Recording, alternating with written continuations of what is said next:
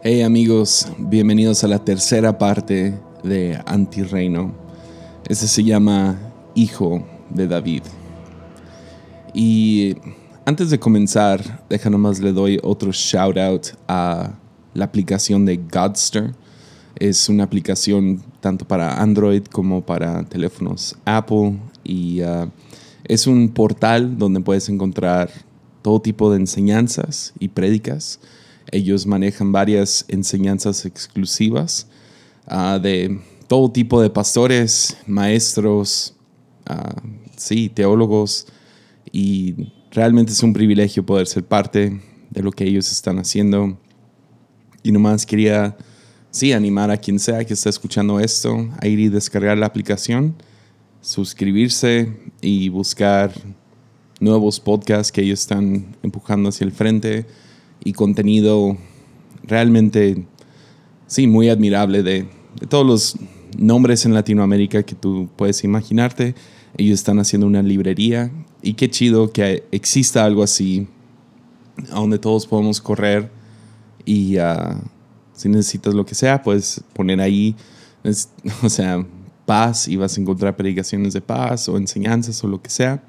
Entonces, no más quería darles otro shout out a ellos porque han estado trabajando duro en sacarlo y sí, son, son gente estupenda y creo mucho en lo que están haciendo. Y sí, no más quería enviarlos para allá. Si, si no tienen Godster todavía, eso es G-O-D-S-T-E-R Godster.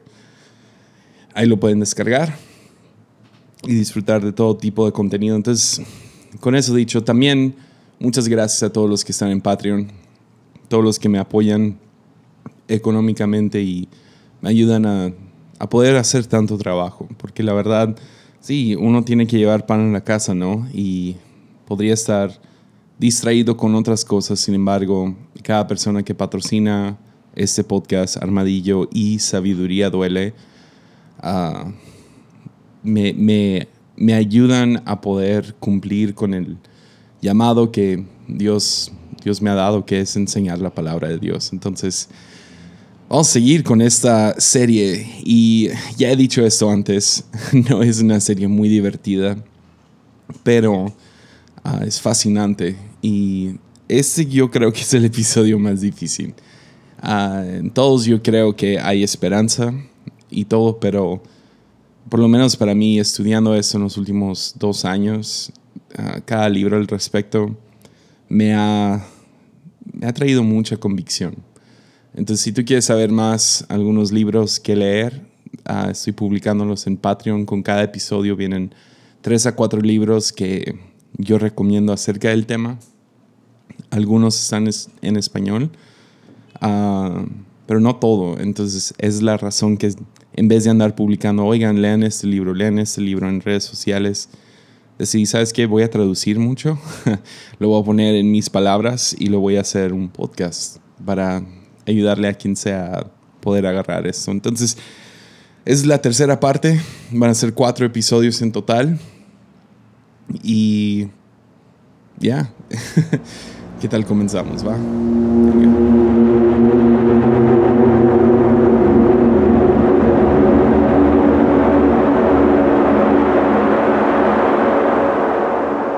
Pues en esta tercera parte nos encontramos en Jerusalén. Primer episodio nos encontramos en Egipto, segundo en el monte Sinaí, y ahora el pueblo de Israel ha cruzado, ha pasado sus años en el desierto, han cruzado a la tierra prometida, lo han conquistado y ahora son una nación. Y no nomás son una nación, sino son una nación famosa. Ah, todo lo que se prometió en el monte de Sinaí, ahora se está cumpliendo todas las cosas que Dios uh, sí prometió darles, fama, riqueza, todas estas cosas, ya lo tienen. Ah, y están construyendo sus palacios y es, es increíble la, la cantidad de, sí, de prosperidad que tiene este pueblo ahora. Tanto que vemos en el primer libro de Reyes, Uno Reyes, capítulo 10, que visita a la reina de Saba. Y eso es lo que encontramos desde el versículo 1 en adelante.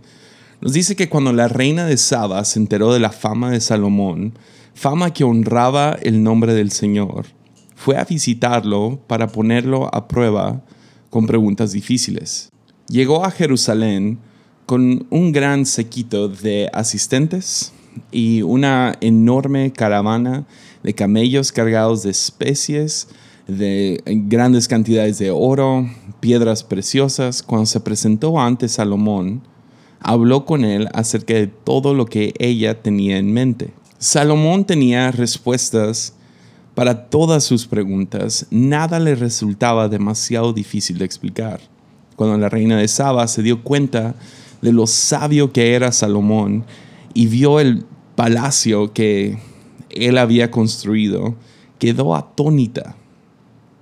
También estaba asombrada por la comida que le servían, que se servía en la mesa del rey, por la forma que, en que estaban organizados sus funcionarios, la ropa espléndida que usaban por, um, por los coperos y por las ofrendas quemadas que ofrecía Salomón en el templo del Señor.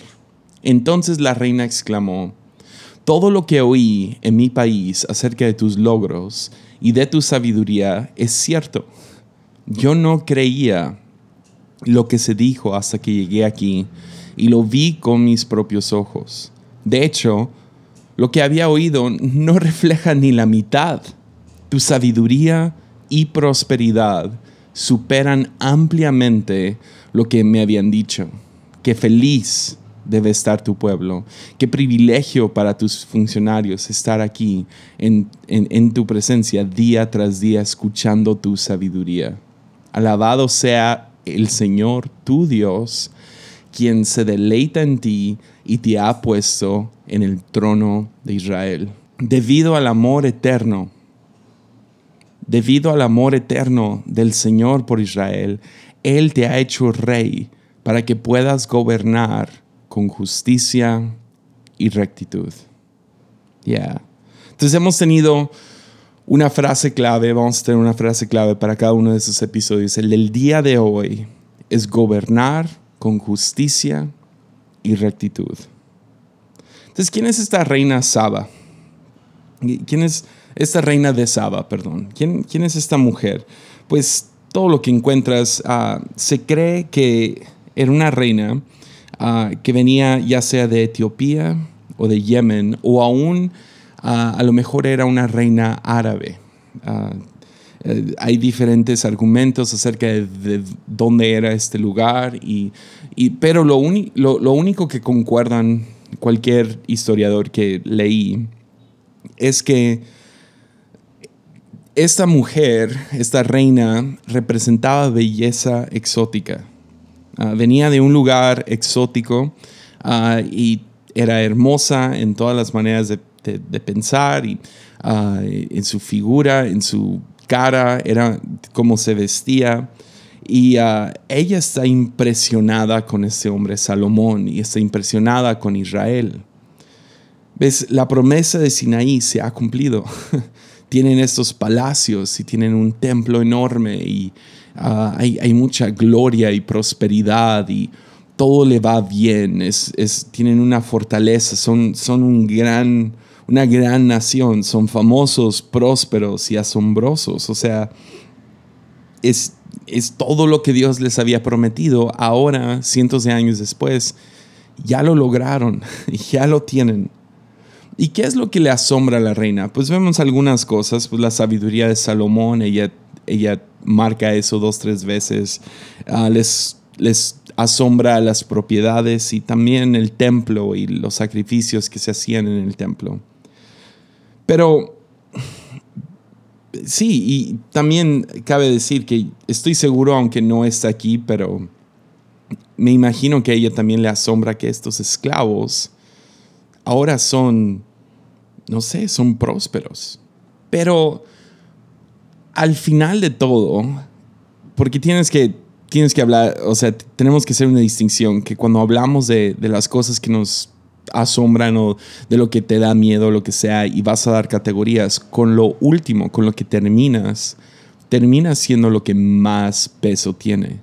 ¿Y con qué termina ella? Ella no termina hablando acerca de las propiedades, ni de la fama, ni de la sabiduría, ni de el hecho de ser esclavos a convertirse ahora en básicamente la nación más próspera, a lo mejor en el mundo en ese momento, sino lo que más le asombra es el Dios que tienen. Ella, o sea, piénsalo así, es una mujer, es, es una reina del Oriente, sea de África, sea de sea de Arabia Saudita o lo que sea, lo que ahorita es Arabia Saudita, es una mujer de otra religión, de otro lugar, alabando a Dios. Ya. ¿Por qué? Por lo que ella está viendo. Está viendo a un Dios que valora la justicia y la rectitud. Ahora, todo esto es increíble acerca de Salomón. Lamentablemente, este capítulo se encuentra entre otros dos capítulos. O sea, el capítulo 10 se encuentra entre el capítulo 9 y el capítulo 11. Y hay un lado oscuro a todo esto. Entonces, siento que siempre que se lee la historia de Salomón, se brinca esta historia y no es justo nomás presentar todo lo bueno de Salomón. Aunque es bueno, qué chido. E, es la historia que todos queremos, alguien que viene de, de abajo y llega hasta la cima, alguien que es un perdedor y termina siendo un ganador. Esto es buenísimo, qué bien. Sin embargo, sí hay un lado oscuro a Salomón o un lado oscuro a Israel. Entonces vayamos al capítulo anterior. Capítulo anterior, Primera de Reyes 9. Vean lo que dice en el, versículo 15. Y uh, ya, te, va a volar la cabeza, vean esto. Dice, este es el relato del trabajo forzado. El trabajo forzado que el rey Salomón impuso para la construcción del templo del Señor, el palacio real, los, los, los balcones, la muralla de Jerusalén y las ciudades de Azor, Megiddo y Geser. Ah. Hmm. Entonces vayan, vayan, vayamos otra vez, resumamos todo lo que hablamos en los últimos dos episodios. Este es un pueblo que eran esclavos, bajo esclavitud por 430 años. Son generaciones de esclavos, gente mentalizada a esto, sus mentes han sido programados a eso y no quieren vivir en eso. Entonces claman al Señor, lloran ah, y, y nos dice Dios, escuché su clamor. Entonces los libera, los lleva al desierto y luego les dice, oigan, yo, tengo un plan para ustedes. El plan eh, va a ser prosperarlos, los voy a llevar a una tierra que, donde abunda leche y miel, pero en todo esto yo quiero que sean, yo quiero que sean mi nación de sacerdotes, quiero que me representen, quiero que sean mi cuerpo, que cuando gente los conozca a ustedes, que me terminen conociendo a mí. Y luego ellos de manera milagrosa vencen sobre cualquier pronóstico y ellos llegan a la cima un pueblo de esclavos.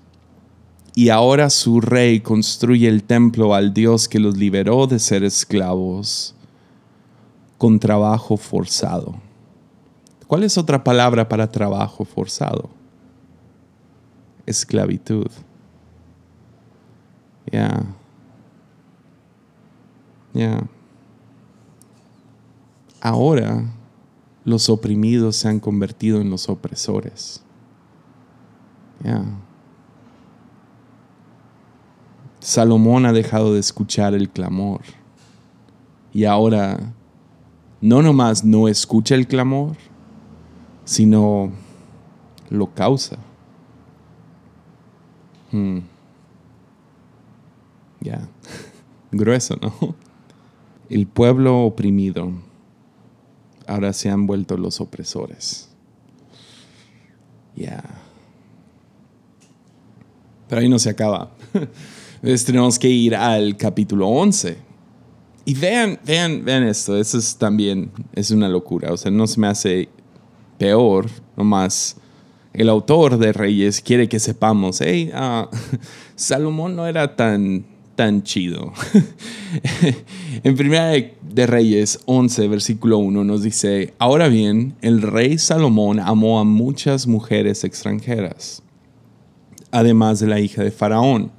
Se casó con mujeres de Moab, de Amón, de Edom, de Sidón y de los hititas.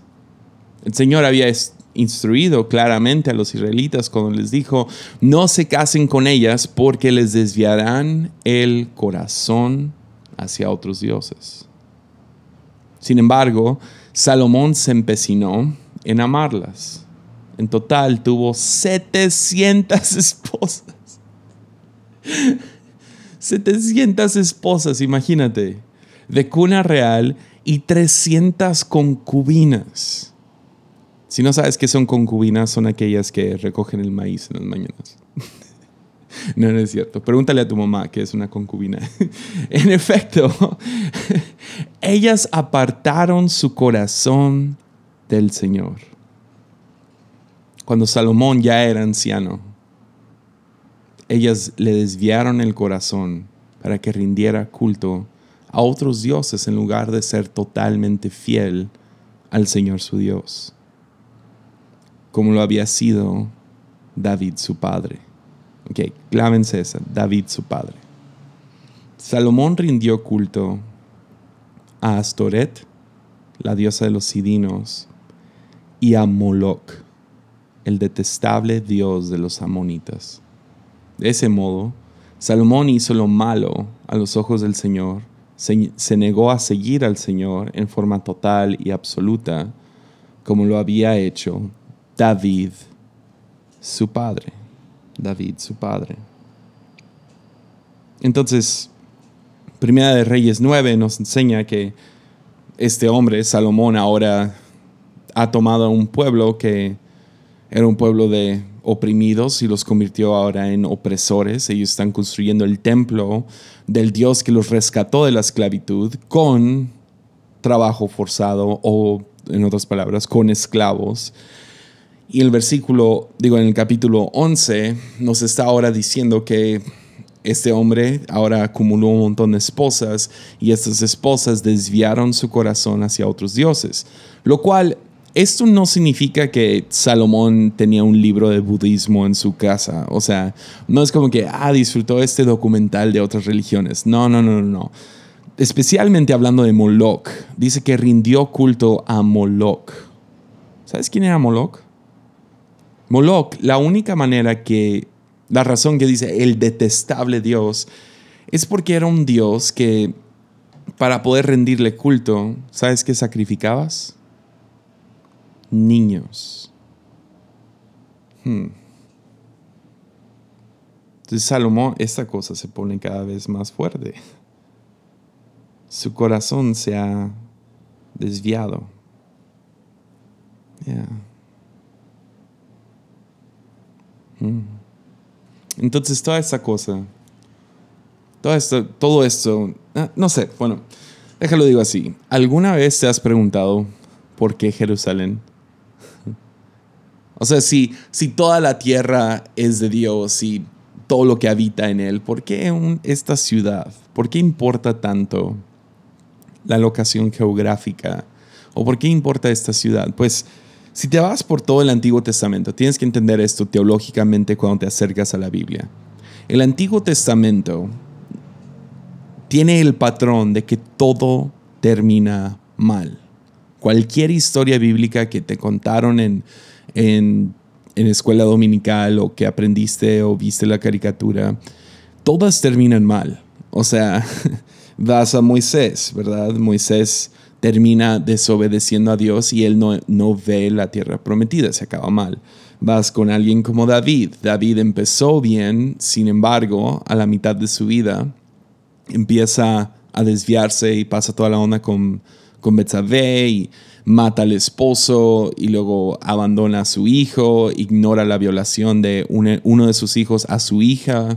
Ah, y el final, al final, sus últimas palabras hacia su hijo no es, hey, ama al Señor con todo tu corazón. No, es, ve y mata a ese vato, a ese vato y a ese vato.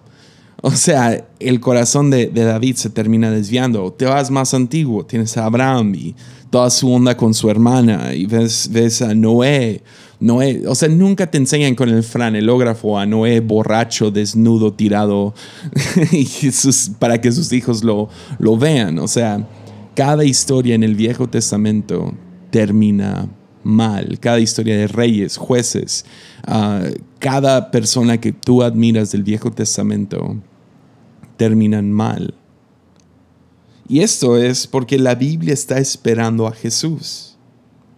Eh, es, Jesús quien va a aplastar, como Génesis, ves, en Génesis tenemos la caída, pero cuando, cuando cae la maldición sobre el pecado de, por el pecado de Adán, Eva, y la serpiente caen unas maldiciones, pero luego viene una promesa y la promesa es en Génesis 3.15 que dice que, que la mujer y esta serpiente van a estar combatiendo, pero que el descendiente de esta mujer golpeará la cabeza o aplastará la cabeza de esta serpiente. Entonces todos quieren aplastar la cabeza de esta serpiente, pero tú y yo ahora sabemos, porque estamos suficientes en el futuro, para ver que el que aplastó la cabeza de la serpiente no fue Noé, no fue Abraham, no fue Jacob, no fue Moisés, no fue David y no fue Salomón. Es Jesús. Yeah. Entonces nada va a funcionar porque la Biblia está anticipando la venida de Jesús. Yeah. Ves también el otro patrón que vas a encontrar en el viejo, en toda la Biblia, no nomás el Viejo Testamento, sino la, la Biblia inicia en un jardín, pero luego termina en una ciudad. Y la ciudad en la cual termina se llama la Nueva Jerusalén. Ya, es la ciudad que, que vemos que Dios ha estado construyendo desde el principio del tiempo es la nación de sacerdotes que ha, que ha estado en el plan de Dios todo este tiempo. Dios tiene un, una misión de rescate nomás, un plan para rescatar ese planeta y es a través de la, la ciudad de la Nueva Jerusalén. Y puedes leer de eso en Apocalipsis. ¿Y cómo es que se acaba Apocalipsis? Describiendo esta gran ciudad, a esta ciudad que Dios va a poner sobre la tierra y Dios va, va, a formar a los ciudadanos de esta ciudad. ¿Cómo es que lo va a hacer? Pues nos dice en Apocalipsis 21, justo al final, nos dice que Él secará toda lágrima de los ojos y no habrá más muerte, ni tristeza, ni llanto ni dolor. Todas esas cosas ya no, ya no existirán más. Entonces la, la historia de Israel, si empezamos la historia en Éxodo, la historia comienza con llanto, clamor, Dios rescátanos, pero va a terminar con Él secando toda lágrima de los ojos. Entonces todo apunta hacia un hacia una ciudad. Y Dios está buscando gente que lo entienda. Gente que diga, ¿sabes qué? Sí, yo quiero ser parte de esta, yo quiero ser ciudadano de este reino. Quiero ser parte de lo que Dios está haciendo. Dios ha estado haciendo desde hace dos mil años con Jesús, pero aún mucho antes desde el monte de Sinaí yo, quiero ser parte de eso. Yo quiero ser una persona que escucha el llanto, que pueda ser el cuerpo de Dios aquí en la, en la tierra. Y vemos vez tras vez en el Viejo Testamento que alguien casi lo obtiene, pero luego su corazón se desvía. El chiste es convertirnos en instrumentos de paz y de justicia. Sin embargo, si no lo captas, nuestro corazón se desvía. Ya. Entonces, Salomón, ¿qué construye? ¿Construye la nueva Jerusalén? Pues no. No. Salomón está construyendo un imperio. Ya. yo lo quiero nombrar, no es porque se me facilita a mí y me trae mucha convicción a mí. Yo lo llamaría el imperio de indiferencia. Es más, tiene una segunda parte, pero primeramente de, indiferencia. Está construyendo un imperio que no nomás no escucha el clamor, ya no le importa el clamor. Ya. Y la segunda sería, bueno, déjales digo la frase completa. Yo creo que Salomón está construyendo un imperio de indiferencia y de comodidad. Ya. Piénsalo. O sea, regresemos otra vez a Primera de Reyes 9:15. Dice, es el resultado del trabajo forzado que el rey Salomón impuso para construir el templo del Señor. O sea, dejó de escuchar el clamor de gente y ahora está forzándolos a construir un templo ah, para el Dios que los rescató de la esclavitud. O sea, esto es indiferencia, esto es, esto es ceguez, esto es sordez. O sea, Salomón ha perdido toda sensibilidad hacia lo que, hacia lo que realmente se trata esto. Pero ¿y luego qué más construyeron? Construyeron el palacio real, los, los terraplenes, terraplenes, terraplenes, como se diga. Alguien me va a corregir en Instagram, ya lo sé. Los balcones, pues. y luego dice la muralla de Jerusalén, las ciudades de Azor, Megiddo, ¿Para qué sirve un palacio? ¿Para qué sirve? ¿Es útil un palacio? No. Es comodidad. Es lujo. Me encanta que si lees Primera de Reyes completo, te va a sorprender cuántas veces menciona estos balcones. ¿Por qué? Es comodidad, es lujo, es para presumir, es para gloriarse en todo lo que ha logrado. Es la cosa. Ah, es fácil leer las ciudades de Azor, Megiddo y Geser y no más seguirle. Pero cada una de estas ciudades tienen grandes implicaciones. Entonces, por cuestión de tiempo, no voy a entrar a las tres porque son muy similares. Entonces, voy a agarrar el más interesante, que es el en medio, Megiddo. Megiddo Ah, es un lugar que todavía existe hoy en día. Tú puedes ir a, Google y poner Megiddo y te vas a sorprender rápido porque Megiddo, traducción actual, sería Armagedón. Es un lugar que existe ahorita sobre la faz del planeta. Y Megiddo es, es un lugar que, que se encuentra, es como que un pequeño precipicio, una pequeña ciudad y era, era altamente fortificada. ¿Por qué? Porque unía tres diferentes valles. Los tres valles, uno daba hacia Asia, o sea, es donde se conecta Asia pega con Israel.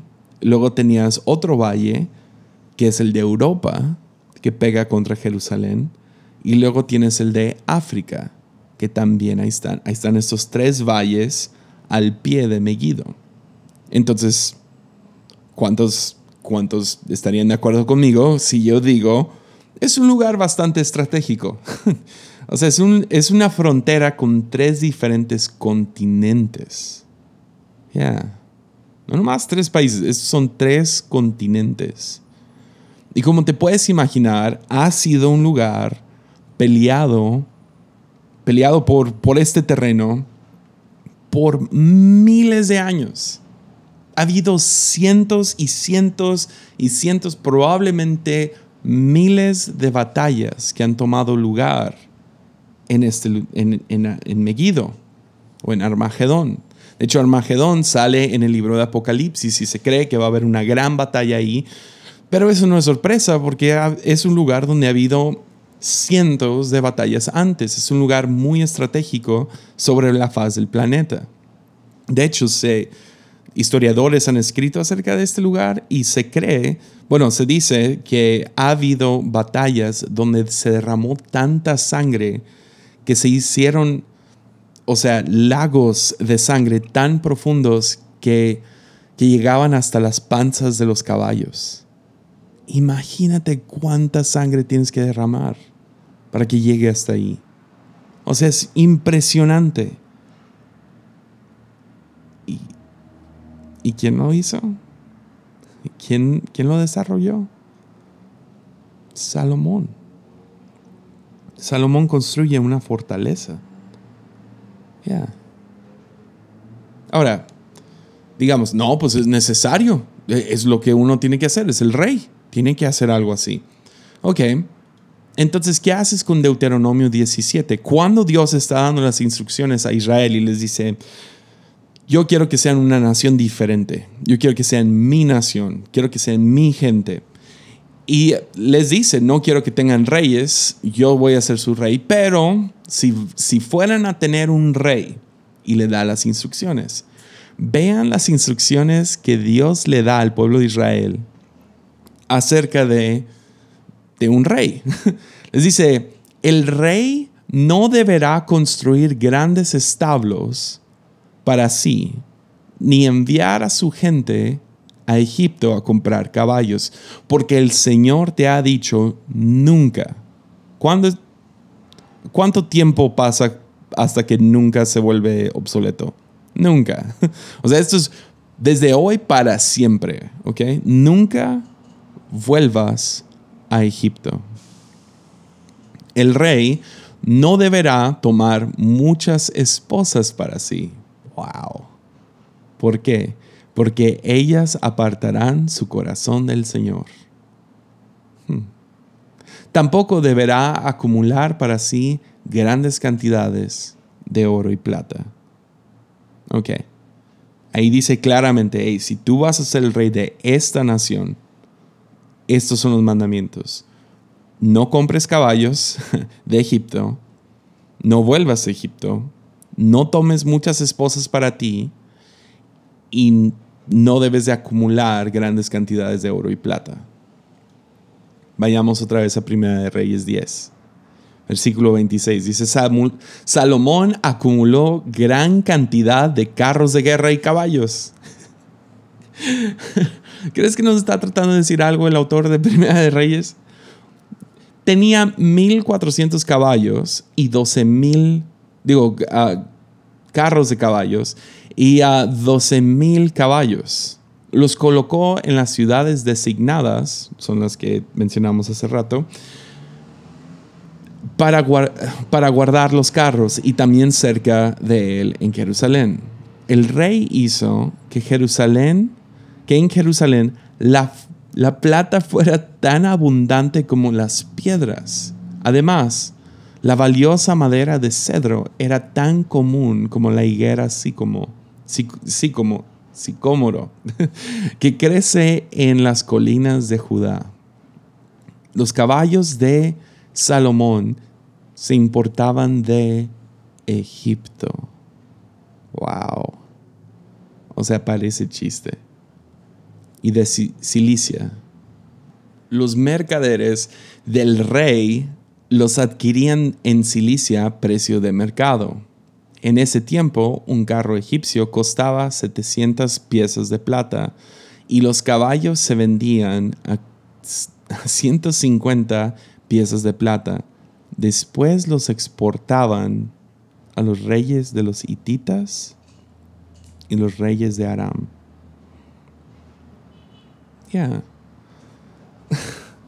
Salomón se convirtió, convirtió en, un, en un vendedor de armas.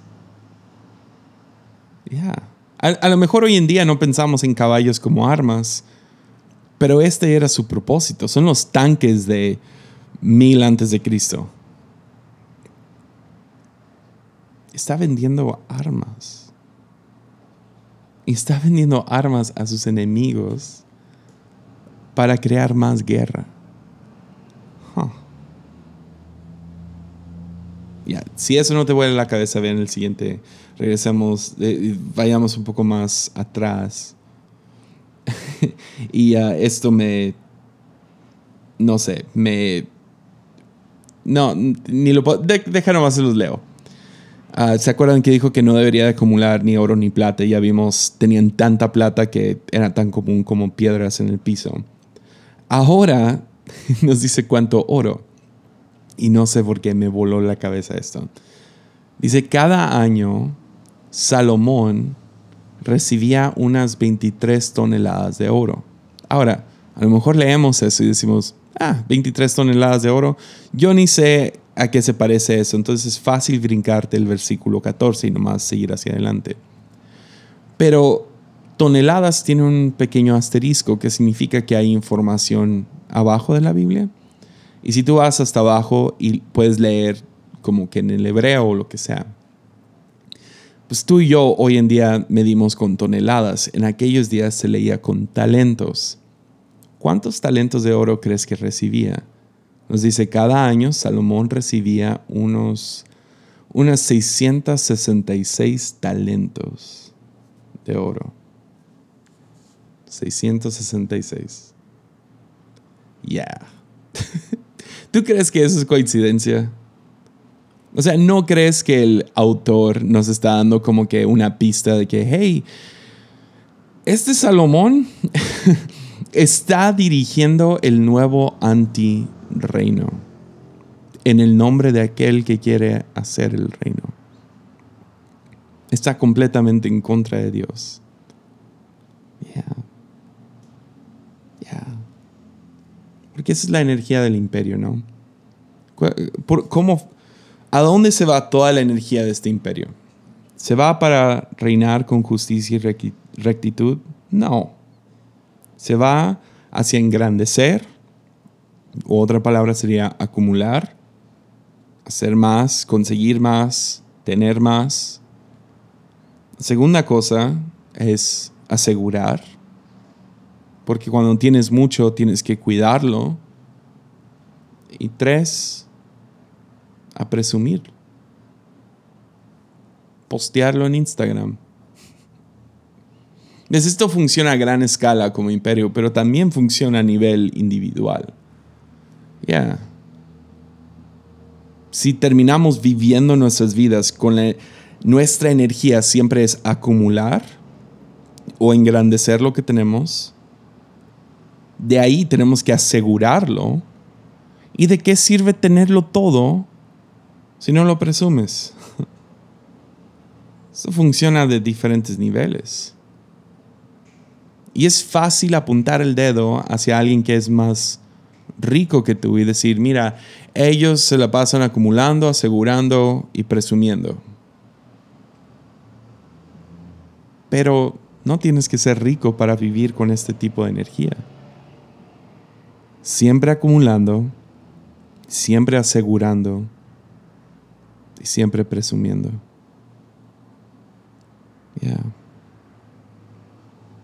Entonces termino con esta nota. El autor de Reyes sigue empujando la frase y no, o sea, podría haberlo leído todo, pero se me hace medio redundante. Si quieres leerlo, es Primera de Reyes 9, 10, 11.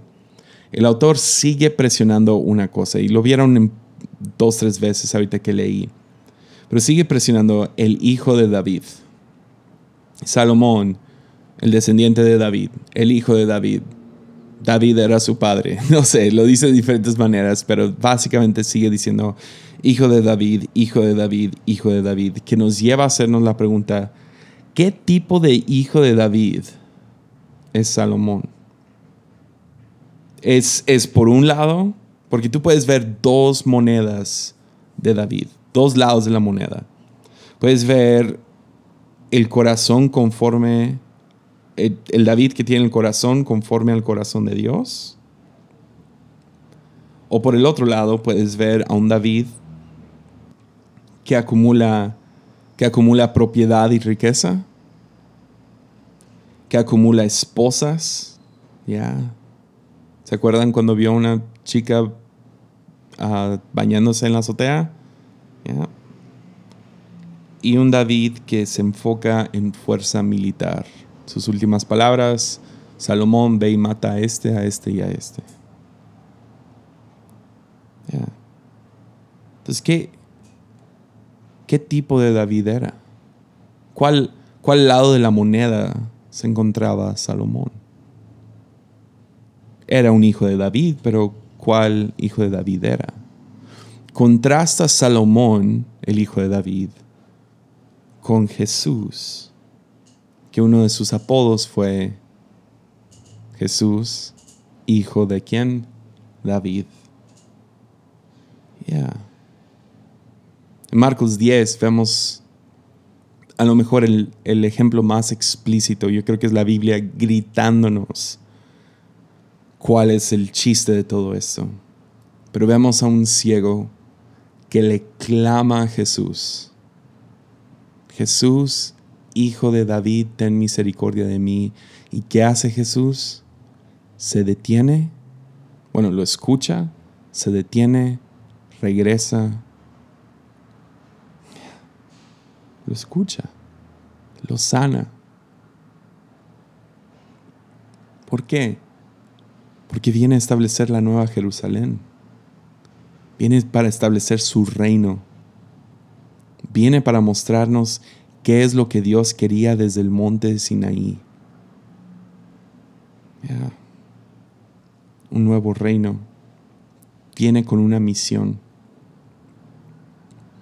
Entonces el poder del reino, todo lo que tú tienes en tus manos, no, es para sentirnos condenados de que, ah, tengo dinero o no. No, no, no, ese no es el chiste. Sino hacia dónde se va la energía de todo lo que Dios te ha dado. Si Dios te va a dar un reino, te va a dar dinero, influencia, te va a dar tiempo, te va a dar, no sé, puede ser usado para bien o para preservación, para mantener las cosas que tienes.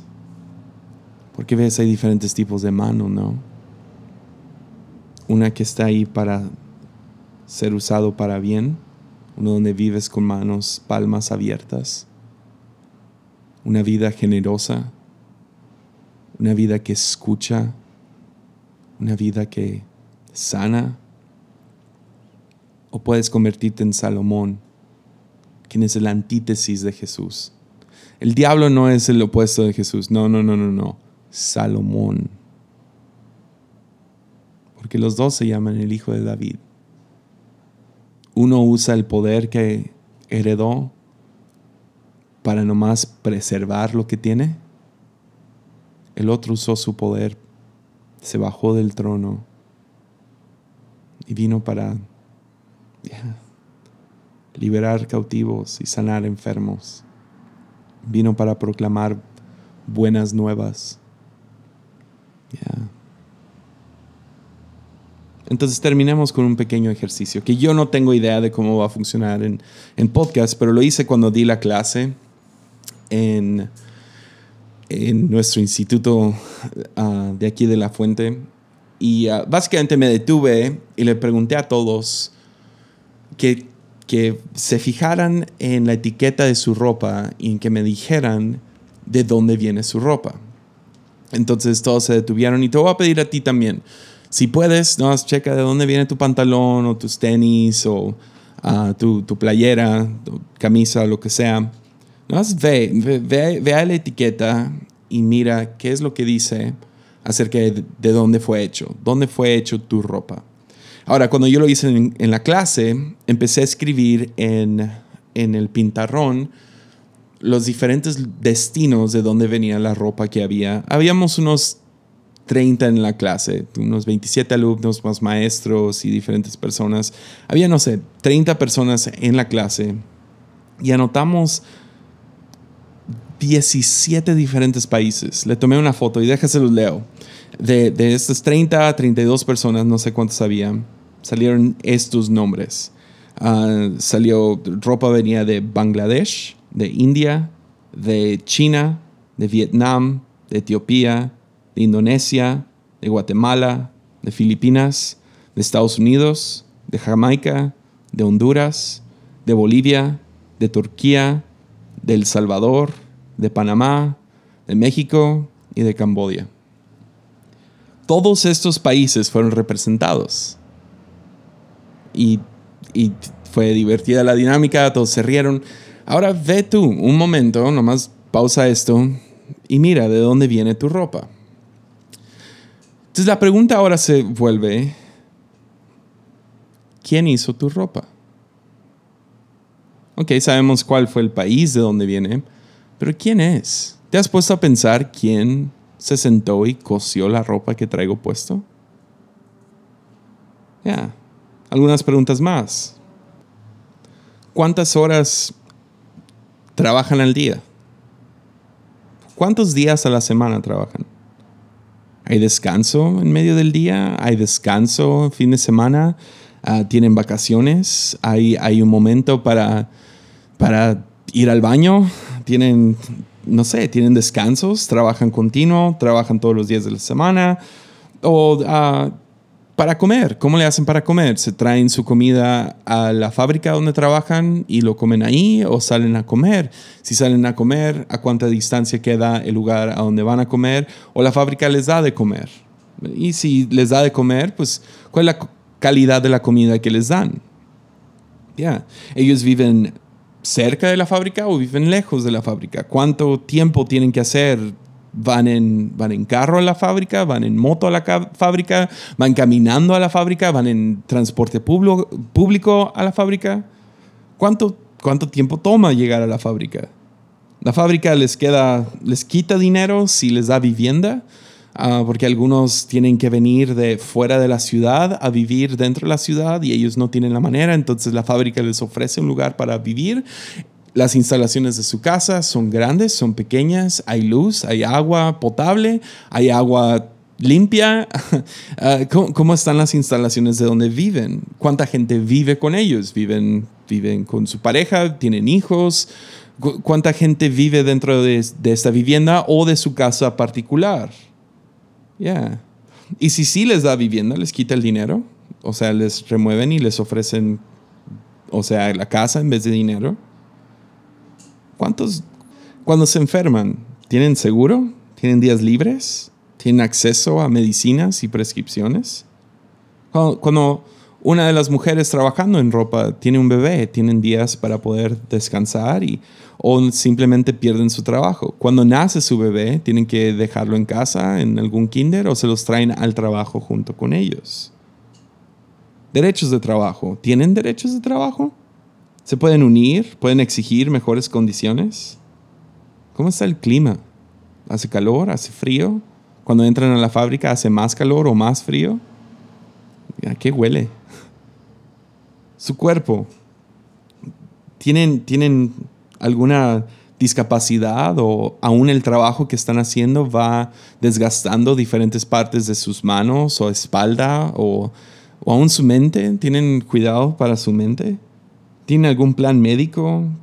No sé cuántas horas continuas trabajan. ¿Viven con su familia o, o se vienen de donde viven para trabajar en la fábrica y nomás los ven una vez al año? ¿A dónde se va el dinero? ¿Cuánto les cuesta a ellos hacer esta camisa que traigo puesta? ¿Y uh, cuánto se les dio a ellos? ¿Cuánto me cobraron en la tienda? ¿Con cuánto dinero se queda la persona que realmente se partió el lomo haciendo la camisa que traigo puesto? ¿Estarán bien? ¿Sus ánimos están bien? Ya. ¿Qué tipo de gobierno tendrán? ¿Qué tipo de leyes tendrán? ¿Habrá corrupción en su gobierno? ¿Habrá corrupción de leyes? ¿Habrá corrupción de medios que no los dejan reportar las condiciones en las cuales viven? No sé. No sé. No sé.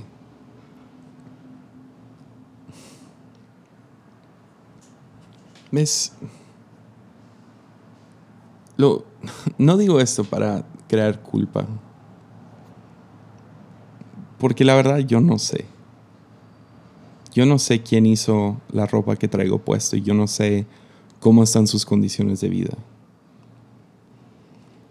Pero, si nuestra respuesta es, pues, ¿qué importa? Entonces somos ciudadanos del imperio de indiferencia. Y tenemos que vivir con el hecho de eso. que tú no eres un ciudadano de otro reino. Ponte la etiqueta que quieras, que yo soy cristiano y que yo soy creyente, que yo soy esto y que lo otro.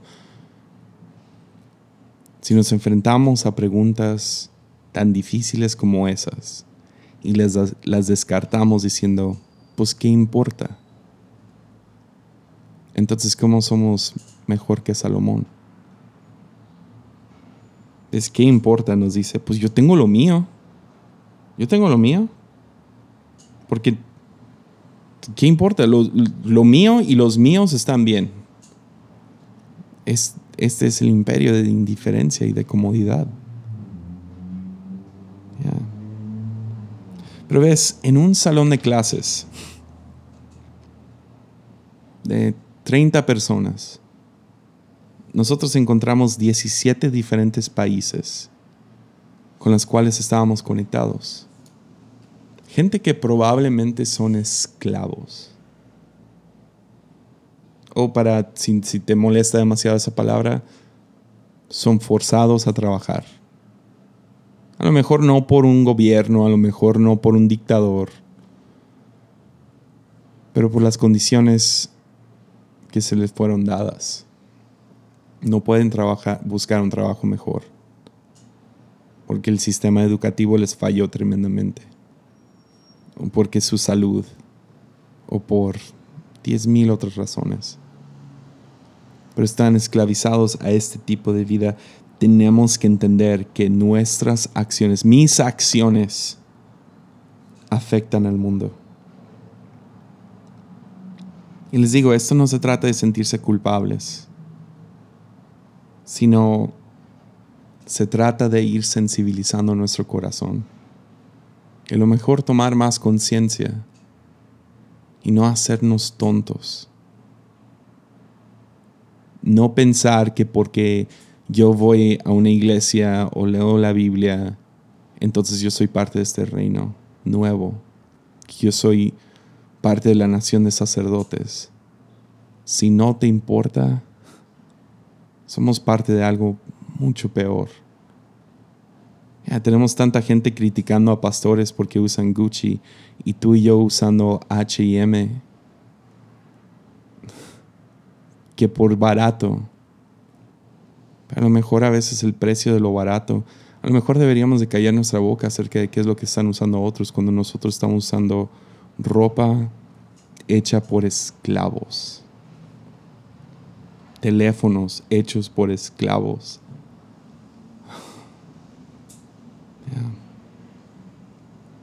Entonces, como les digo, eso no es para sentir culpa, sino es para es para llegar a esa sola pregunta. ¿Qué te ha dado Dios? ¿Qué te ha dado? Ser rico no es malo. En ningún momento vemos en la Biblia que eso es algo malo, algo detestable o lo que sea sino que se te dé riqueza y lo uses solo para ti, solo para tu comodidad, solo para preservarte a ti, tú ya te vuelves del reino de, indiferencia, el imperio de indiferencia. No es malo tener tiempo libre, tener tiempo, tienes juventud, eso no es malo. Tener influencia no es malo entonces, ¿qué tienes? ¿Qué es lo que Dios te ha dado? Porque al final del día, la, razón que te lo dio, tu talento, tu dinero, tu, tu tiempo, todo lo valioso que tú tienes, todo buen regalo se te ha dado para gobernar en este mundo con justicia y rectitud. Entonces yo oro que seamos libres, que Dios nos libere de la indiferencia.